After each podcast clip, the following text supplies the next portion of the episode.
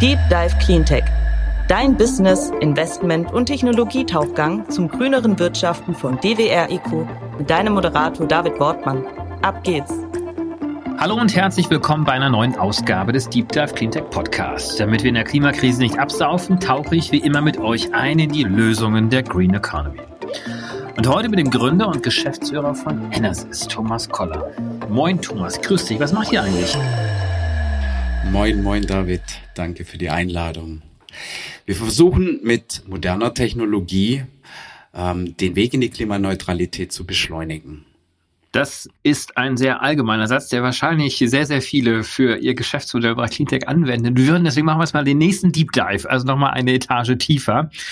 Ähm, wie macht ihr das? Wir entwickeln Software, die auf Basis von sehr vielen Daten Städten und Regionen den besten Weg, den besten Maßnahmenplan in die äh, CO2-Neutralität aufzeigt.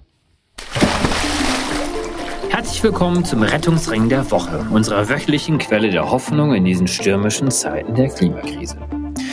Mit unserem Gast Thomas Koller spreche ich ja schon ein bisschen über Hildesheim als Beispiel für eine Kommune, die klimaneutral werden möchte. Und in der Tat nutzt Hildesheim die Kompetenz der Enersys, um die CO2-Emissionen der Stadt auf die verschiedenen Sektoren herunterzubrechen, zu erfassen und auch zu visualisieren, sodass daraus ganz konkrete Maßnahmen für die Bürgerinnen, für die Verwaltung, die Politik, die Industrie, Gewerbe und dem Handwerk abgeleitet werden können, um Hildesheim klimaneutral zu machen. Hildesheim ist damit für uns ein sehr positives Beispiel einer Kommune, die sich ganz konkret mit intelligenten digitalen Tools auf den Weg macht, schnell klimaneutral zu werden. Und das, wie gesagt, mit der großen Unterstützung unseres Partners des Rettungsrings der Woche Enersys, dem führenden Anbieter von digitalen Zwillingen für Energiewirtschaft, Städte und Kommunen.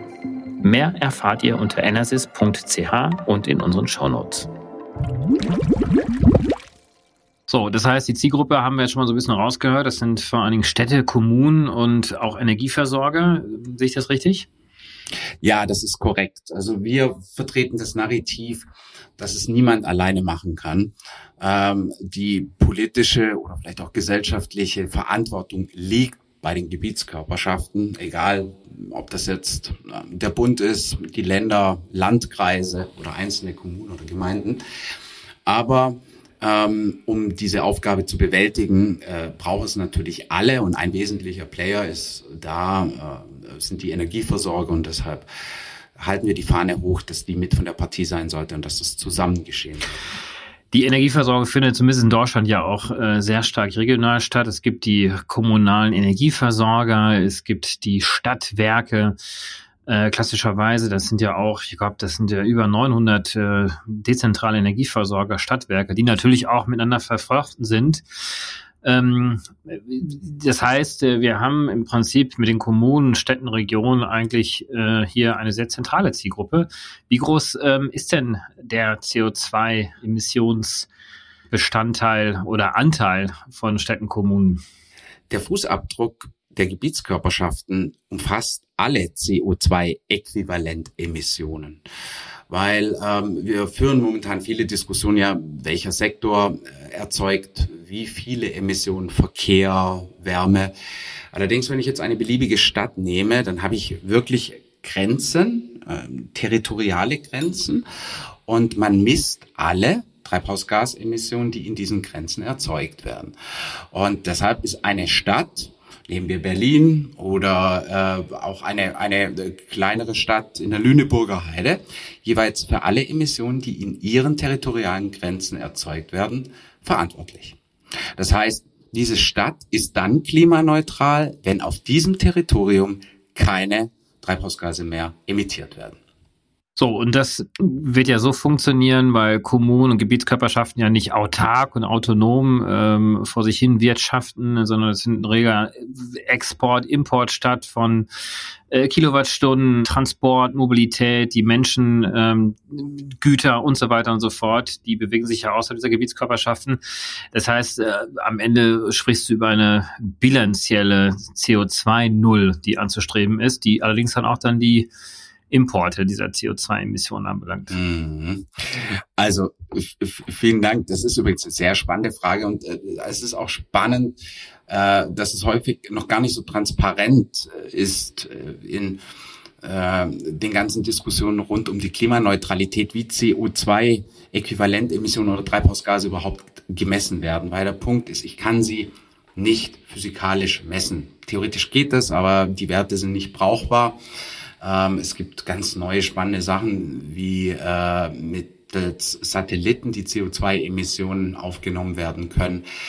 Ähm, allerdings, wenn ich wirklich wissen will, in einem Gebiet X, äh, wie viel Emissionen entstehen da innerhalb eines Jahres, kann ich die nur wirklich bilanzieren. Das heißt, ich brauche sehr viele Daten aus dem Verkehrsbereich, aus, äh, von den Energieversorgern, wie viel Gas, Öl ähm, oder auch Strom wird in dieser Region verbraucht und berechne dann, ich bilanziere die Treibhausgasemissionen in dieser Region. Aber dann machen wir es doch einfach mal konkret. Ähm, also jetzt irgendeine Kommune, äh, sagen wir jetzt mal, ich weiß nicht, Hildesheim beispielsweise. Ähm, das äh, ist eine Kommune, eine Region, eine Stadt äh, mittlerer Größe. Wie geht ihr denn da jetzt vor? Wie macht ihr diese Bestandsaufnahme? Wie kommt ihr an die relevanten Daten ran? Also als erstes, wie man die Treibhausgasemissionen äh, berechnet, ist sowohl international als auch national durchaus standardisiert und vorgegeben. Wir haben in Deutschland, sind wir ja von der Regulatorik her sehr stark. Äh, da gibt es den sogenannten äh, BISCO-Standard. Das ist eigentlich nur bedingt ein Standard, aber darauf hat man sich geeinigt und die meisten Kommunen nutzen den. Ähm, und der sagt halt ganz genau, welche Sektoren betrachte ich, welche Datengüte brauche ich, äh, was, was muss ich an Daten alles beschaffen. Und genau das tun wir. Wir haben über die Jahre eine gewisse Expertise uns angeeignet, äh, wo ich diese Daten finde, äh, wie ich die auch regelmäßig updaten kann und berechnen dann heutzutage sozusagen wirklich auf Knopfdruck für eine Stadt wie Hildesheim die CO2-Emissionen. Warum ist es eigentlich überhaupt wichtig, dass, wenn, ich sage, ich will klimaneutral werden, und das machen ja viele Städte heute, sagen 2040, 2035 will ich klimaneutral sein, äh, dann kann ich dieses Ziel relativ einfach festlegen. Ich weiß aber gar nicht, wo ich heute bin. Und deshalb ist es wichtig, dass wir diese Treibhausgasbilanzen zur Verfügung stellen, aktuell, valide und möglichst effizient und verständlich. So, das heißt, äh, ihr habt diese Software und in diese Software kommen diese Daten rein. Ähm, wie werden die denn befüllt? Es ist jetzt, äh, dass ihr eine Herrscher von PraktikantInnen dorthin setzt, die das äh, händisch quasi füllt. Gibt es dort ähm, Daten, an die ihr euch einfach anknüpfen könnt und äh, die werden automatisch überspielt? Ähm, also wie kann man sich das vorstellen? Also aus welchen Datensätzen setzt sich dann nachher dieses Bild dann zusammen, um eine Stadt wie Hildesheim oder wie viele andere Kommunen auch um da sagen zu können, das sind aktuell eure CO2-Emissionen? Es sind wirklich in dem Fall keine Praktikanten, sondern Spezialisten, weil äh, die Aufgabe durchaus komplex ist. Ja, eine wesentliche Datenquelle sind die statistischen Landesämter, die verschiedene äh, energetische Grundlagendaten haben, die man braucht. Wir kaufen teilweise äh, von dem IFOI-Institut in Heidelberg Daten ein, wo verkehrsrelevante Statistiken erhoben werden. Und dann braucht man natürlich auch noch die Daten von dem, äh, von den Energieversorgern. Und wenn wir jetzt bei den statistischen Landesämtern sind, kannst du gleich eins ableiten. Da haben wir schon mal 16 Stück in Deutschland. Das heißt, die Datenquelle für Hildesheim ist nicht die gleiche wie für Stuttgart. Und ähm, deshalb muss man das Ganze 16 Mal machen. Und wir haben also wirklich eine Redaktion, die diese Daten akquiriert, sich um die Updates kümmert, weil die Quellen verändern sich natürlich auch immer und diese dann jährlich neu für unsere Kunden in die Systeme einspielt. Aber wie genau sind denn diese Daten eigentlich? Also äh, wie genau können die Landesstatistikämter diese Daten denn überhaupt erheben? Weil du hast ja selber darauf hingewiesen, wie schwer es eigentlich ist, CO2-Emissionen physikalisch zu messen. Also aus was wird das abgeleitet? Ich nenne mal ein paar Beispiele. Wirklich bei den Treibhausgasen werden die Methanemissionen äh, aus der Landwirtschaft von Kühen, Schweinen und auch Hühnern berechnet. Das heißt, hier werden von den statistischen Landesämtern wirklich auf Landes- manchmal auch auf Landkreisebene entsprechende Tierhaltungszahlen ermittelt und dann jährlich auch veröffentlicht.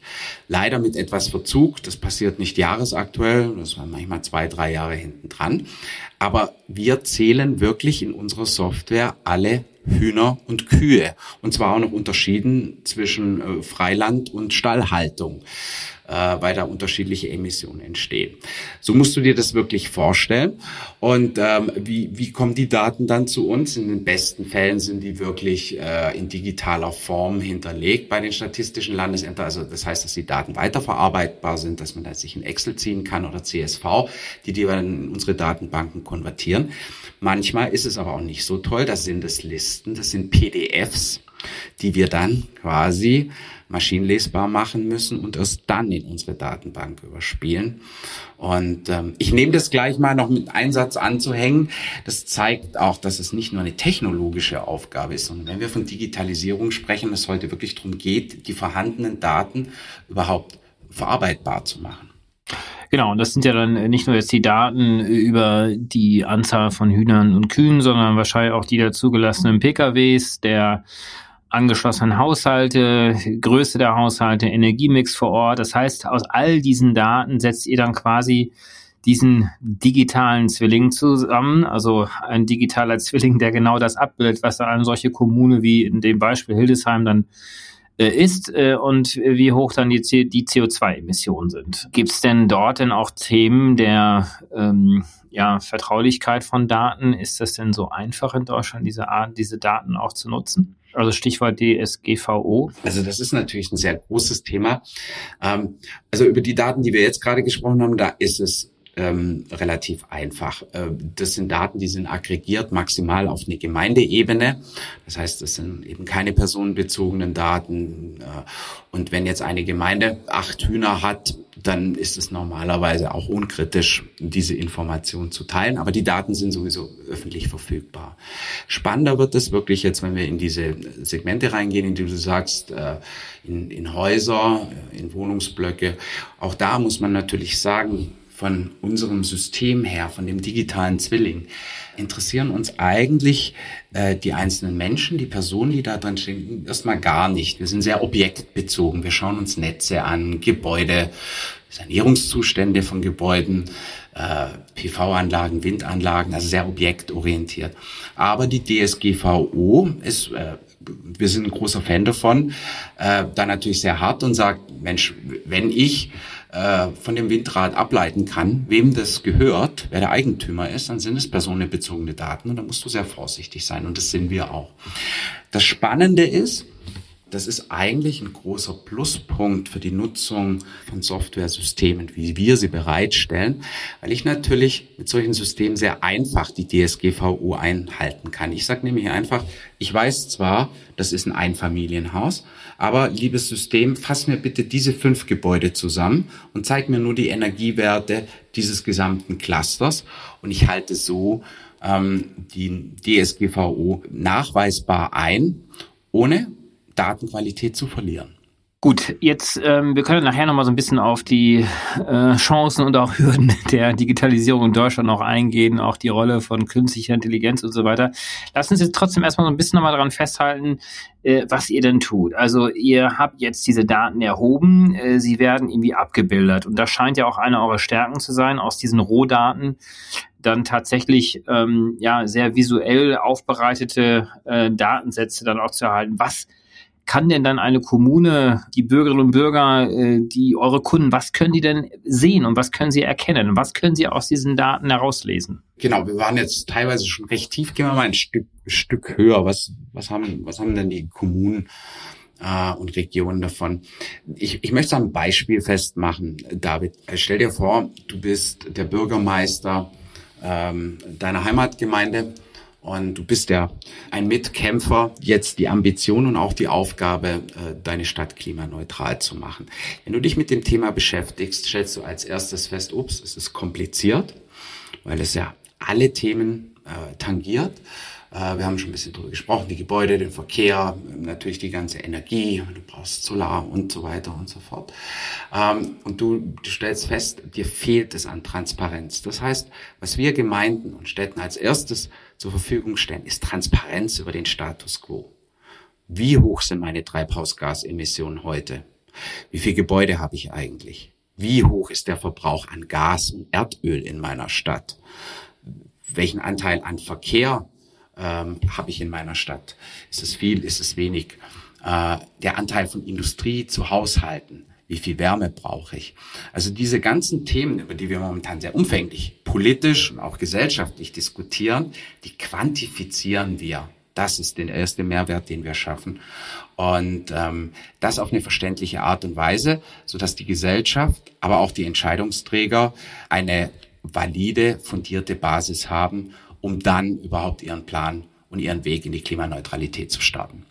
Das heißt, äh, ich als Bürgermeister kann dann Rückschlüsse darauf äh, schließen, ähm, wie hoch die CO2-Emissionen im Verkehrssektor sind, im Energiebereich sind, im Bereich der Landwirtschaft. Also im Prinzip kann ich eigentlich all die großen CO2-Emissionssektoren in meiner Kommune durchgehen und kann gleichzeitig feststellen, äh, was zu tun ist, um diese CO2 Emissionen zu reduzieren und vor allen Dingen idealerweise natürlich entlang der Zielsetzung der Pariser Klimaziele, ähm, sprich das 1,5 Grad auch, äh, Ziel, äh, Ziel auch einhalten zu können, um entlang quasi dieser Zielsetzung auch entsprechend dann ähm, Maßnahmen einzuleiten. Exakt, exakt. Also das ist der zweite Schritt, nachdem ich überhaupt mal weiß, wo stehe ich denn heute.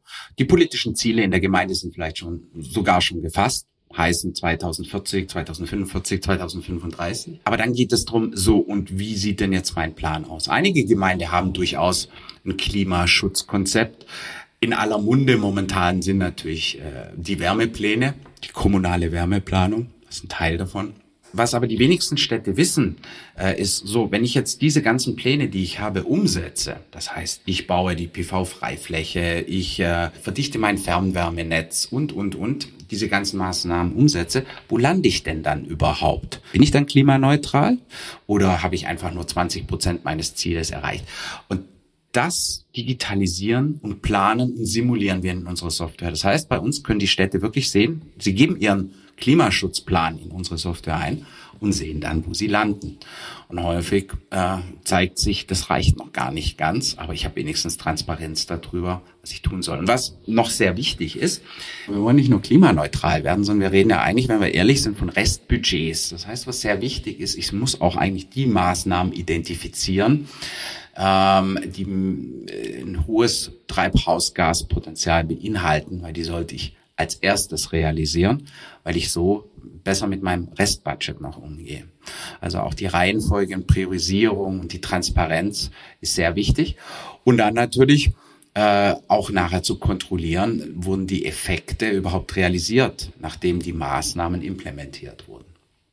Gut, das heißt, ihr schafft äh, Transparenz über die Daten, also dessen, äh, was heute ist und was möglicherweise auch morgen kommt, indem die Klimamaßnahmen und Pläne der Kommunen auch in euer mit eingespeist werden können. Gibt ihr denn auch Hinweise, was die Kommunen machen können, also welche Maßnahmen sie ergreifen können? Oder ist das wieder etwas, was dann doch äh, dann andere tun? Nein, also ähm, wir tun das heute nicht. Es ist aber unser ganz klares Ziel für die nahe Zukunft. Und ich möchte dir was sagen. Äh, wir haben 11.000 Kommunen in Deutschland und 3.000 in der Schweiz. Und äh, jede steht vor dieser Aufgabe und äh, versucht jetzt klimaneutral zu werden. Es gibt nicht diesen einen Masterplan, weil jede Gemeinde, jede Stadt anders ist. Sie hat andere Strukturen, andere Größen. Ähm, andere klimatische Bedingungen. Das heißt, ich kann jetzt nicht 100 schlaue Ingenieure ransetzen und sagen, macht mal diesen einen Masterplan und den können wir dann in jeder Stadt Copy-Paste umsetzen. Das geht nicht. Ähm, ein digitales System, das aber vielleicht zwei oder 3.000 solcher Pläne äh, beinhaltet, das kann sehr wohl Vorschläge machen, weil es die äh, anonymisiert miteinander vergleichen kann. Und das ist durchaus unsere Vision, dass wir mittels unseres Systems in Zukunft Vorschläge machen und sagen, du hast jetzt deinen Klimaschutzplan eingegeben, der ist echt schick, aber ähm, die Stadt XY, die vergleichbar ist mit dir, hat die gleiche Größe und ist auch in einer ländlichen Gegend, hat das und das gemacht, wäre das nicht was für dich? Ähm, also hier kommt dann wirklich die künstliche Intelligenz ins Spiel. Und wir glauben, dass es funktioniert, weil das so kompliziert ist, dass äh, wir Systeme wie das unsere sogar brauchen, äh, um diese Mehrwerte zu schaffen. Das heißt, je mehr Daten ihr habt, je mehr Kunden und Kommunen in eurer Datenbank sind, desto besser kann die Künstliche Intelligenz dann auch entsprechende Vorschläge ausspielen.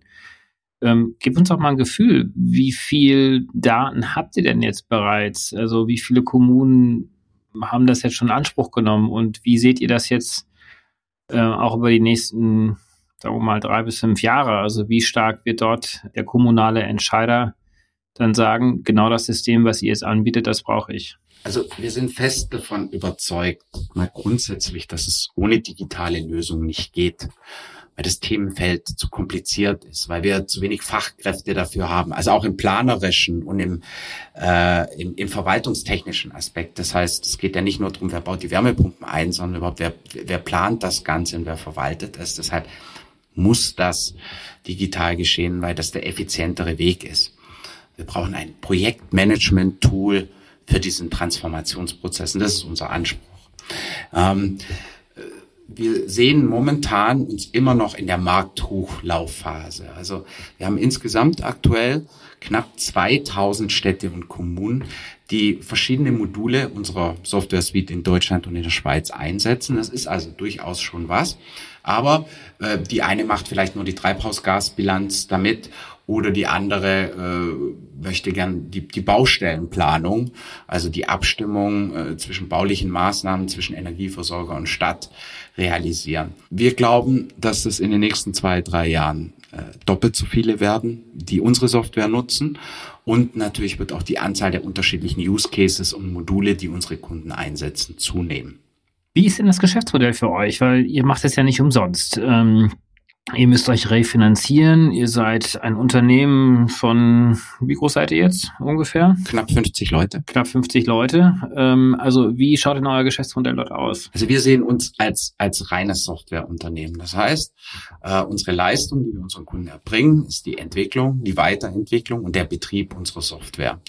Ähm, das inkludiert natürlich auch die Datenbereitstellung. Da wir ziemlich viel Expertise dort gesammelt haben, sind wir auch diejenigen, die die Daten mitbringen. Was wir allerdings nicht machen, und ich nehme jetzt auch da mal wieder die kommunale Wärmeplanung, weil das einfach momentan was sehr geläufiges ist, wir erbringen keine inhaltliche Beratung. Also was soll die Kommune jetzt konkret tun? Soll sie das Fernwärmenetz verdichten oder äh, eine PV-Freifläche äh, vor ihrem Sportplatz aufstellen? Da dafür braucht es Beratungshäuser, Ingenieur- und Planungsbüros. Das machen wir nicht. Ähm, von dem her verdienen wir unser Geld durch den Betrieb und die Bereitstellung der Software. Das ist ein modernes SaaS-System. Das heißt, äh, unsere Kunden mieten unsere Software. Und dann gibt es noch eine Besonderheit, vielleicht über unser Geschäftsmodell sprechen. Ähm, unsere Endanwender sind die Kommunen und Gemeinden. Über die haben wir jetzt auch die ganze Zeit gesprochen. Ähm, allerdings sind ja auch die Energieversorger in diesem Prozess involviert und die Energieversorger werden auch an diesem Transformationsprozess ähm, einen wesentlichen Beitrag leisten. Deshalb arbeiten wir aktuell häufig mit den Stadtwerken zusammen oder auch mit den überregionalen Versorgern, ähm, die unser System äh, kaufen und betreiben für die Gebietskörperschaften und die Systeme dann an diese weitergeben. Das heißt, eure eigentlichen Kunden sind gar nicht jetzt die Kommunen ähm, und Städte, sondern sind dann wirklich die ähm, Energieversorger vor Ort. Genau. Ähm, die Energieversorger haben zwei Vorteile. Sie haben ähm, die Expertise in der Thematik. Ähm, wenn es also jetzt äh, darum geht, äh, die Smart Grids im Niederspannungsbereich aufzubauen, ja, dann sollte ich das halt bitte nicht ohne den Energieversorger machen, weil er betreibt diese Netze und er hat auch die Expertise. Ähm, das heißt, er ist so oder so mit von der Partie und er ist äh, ein wesentlicher Datenowner das heißt, er kennt die Einspeiser, er kennt die Verbrauchsmengen, äh, ob es jetzt in der Fernwärme ist, im Gasbereich oder im Elektrizitätsbereich. Und ähm, das heißt, er hat natürlich auch ein Interesse, Datenhoheit seiner Daten bis zum gewissen Grad zu behalten. Und das kann er, wenn er die Daten dann nicht einfach abgibt, sondern auch gleich den Use Case, sprich die Systeme für die Gemeinden zur Verfügung stellt. Sehr gut. Das heißt, ähm, hier habt ihr ja eine ziemlich ähm, umfangreiche Klientelschaft. Ähm, das können ja theoretisch ja auch neben Energieversorgern ja auch größere Betriebe sein, die auch sich selber CO2-neutral stellen wollen? Also es müssten jetzt nicht nur jetzt die Kommunen selber äh, bleiben, sondern größere Verbrauchseinheiten auch? Das ist eine sehr gute Frage, David. Also genau das passiert uns regelmäßig ähm, dass große Industriekunden, also auch internationale Konzerne, äh, auch schon Banken auf uns zugekommen sind und gesagt, wow, ey, genau das brauche ich. Nur äh, meine Gebäude sind halt nicht alle äh, stehen nicht nebeneinander wie in der Stadt, sondern sind quer über den Globus verteilt. Aber eigentlich will ich natürlich genauso wissen, wie hoch sind meine Treibhausgasemissionen, wie, sie, wie hoch sind sie pro Gebäude mhm. äh, und wie sieht mein Pfad aus, klimaneutral zu werden. Also ein ganz klares Ja. Allerdings kann ich auch sagen, ähm, dass wir das bisher nur auf der Roadmap haben. Also wir haben das noch nicht realisiert, äh, sondern nur konzeptioniert, weil wir gesagt haben, wir kümmern uns jetzt aktuell um die Gebietskörperschaften, also wirklich um territoriale Gebiete und ähm, nicht primär die Unternehmen. Wir haben ja gerade viel über Daten ja auch schon gesprochen. Ähm, jetzt nutze die Daten, die schon da sind. Du hast ja auch so ein bisschen schon angeteasert, dass ihr über künstliche Intelligenz äh, natürlich dort auch eigene Rückschlüsse zieht aus den Daten und äh, entsprechende Muster auch erkennen könnt. Gibt es dennoch Wünsche beziehungsweise auch konkrete Vorschläge, wie denn die Qualität der Daten verbessert werden kann, damit eure Modelle auch besser werden? Ja, also definitiv. Das fängt viel früher an. Wir haben ja heute noch nicht alle Daten. Wir haben sehr, sehr viele, aber ähm, nicht alle. Ich meine, das prominenteste Beispiel äh, sind äh, die Smart Meter Daten, also die Viertelstundenverbrauchsdaten äh, flächendeckend die wir nicht haben. Äh, deshalb sprechen wir eigentlich recht, recht gerne wirklich von einem Gefäß. Also ein digitaler Zwilling ist ein Gefäß. Man darf nicht die Idee haben, da kommt jetzt die Enersys, arbeitet ein halbes Jahr und dann habe ich ein eins zu eins Abbild in einer ganz tollen Qualität meiner Stadt mit allen einzelnen Entitäten, also Objekten, ob es jetzt Netz ist oder Gebäude. Das ist ein langjähriger Prozess. Äh, das ist ein sehr aufwendiger Prozess. Was ich aber machen kann, ist, ich kann mit dem anfangen, was ich jetzt habe. Und ich fülle nach und nach. Das heißt, ich baue eine Historie auf, die mir für Validität sorgt, baue Vergleichsdaten auf, die mir für Validität sorgt. Und nehmen wir wieder das Teil Smart Meter. Ich setze irgendwann Jahresverbrauchsdaten mit einem Standard-Lastprofil durch echte, reale Messungen. Ähm, also es ist definitiv ein Prozess und das entwickelt sich. Und auch hier sind wir wieder dran. Warum macht es deshalb Sinn, ein, ein System, einen digitalen Zwilling dafür zu haben? Weil mit den Einzeldaten kann ich häufig nichts anfangen. Das heißt, du hast jetzt gerade gesagt, wie valide sind Daten? Ich entdecke Datenqualität, indem ich sie integriere. Das heißt, wenn ich ein Netz verbinde mit einem Gebäude, dieses Gebäude verbinde mit einem äh, Energieverbrauch, indem ich das tue, äh, kann ich Validität prüfen, verbessern und dann überhaupt bereitstellen. Wie geht's denn euch mit, mit euch als Unternehmen weiter? Also versteht ihr euch eher als ähm, ja, Software- und Beratungsunternehmen? Seht ihr eine große Skalierung noch bevor? Also auch Finanzierungsrunden beispielsweise, die anstehen? Wie plant ihr euer eigenes Wachstum? Das ist eine sehr gute Frage. Also uns treibt das natürlich schon lang um, ähm, dass der Bedarf an einem System wie dem unseren ähm, nicht vor den äh, nationalen Grenzen Halt macht, äh, sondern eigentlich auch international ist. Und wir haben uns ein bisschen umgeschaut. Ich glaube, wir sind auch international ganz gut aufgestellt weil wir es einfach schon sehr lange machen. Wir waren sehr früh dran. Das hat jetzt den Vorteil, wo diese digitalen Zwillinge gebraucht werden, äh, dass wir eine gewisse Erfahrung und vielleicht auch technologische Reife unseres Produktes vorweisen können. Also es spricht viel dafür, dass wir international gehen. Es spricht aber auch viel dafür, dass wir unsere Produktbreite noch erweitern. Ähm, man kann eben äh, in die Netzplanung denken, sowohl in Strom wie natürlich auch die Wärmenetze. Da gibt es noch viel, viel an Bedarf. Ähm, es geht in die Richtung State Estimation, also, also die, die Planung der Smart Grid Kisten. 14a ist da gerade was ganz Großes. Das heißt, wir können eigentlich in verschiedene Richtungen gehen. Und da ich jetzt sage, wir könnten alles tun, äh, tue ich das aus diesem Grund, weil unser genauer Weg noch nicht so ganz klar ist. Wir haben ein sehr großes Potenzial. Wir haben momentan einen sehr guten Erfolg am Markt. Ähm, und äh, wie wir den optimal für die Zukunft nutzen, äh, ich glaube, da wird es irgendwann in den nächsten paar Monaten News geben, die dann in der Presse zu finden sind. Wunderbar, Thomas. Spätestens dann sollten wir wieder sprechen. Irgendein Thema, was dir noch wichtig wäre, was wir noch durchsprechen sollten? Ja, also ich finde die Message wichtig. Es gibt ja nicht nur die Enersys, es gibt Gott sei Dank sehr, sehr viele innovative, meist junge Firmen, äh, die ganz tolle Software bereitstellen, die den Prozess zur Transformation unterstützen. Und ich möchte einfach den Appell an alle Verantwortlichen da draußen richten, ähm, sich mit diesen Firmen, ob es wir oder eine andere ist, ähm, hinzusetzen, weil diese Aufgabe, die wir haben, ist nicht nur sehr komplex. Geschwindigkeit ist ein wichtiger Aspekt in der Lösung und das geht nur mit den modernsten digitalen Technologien. Damit meine ich jetzt Softwareunterstützung, die uns in diesem Prozess hilft.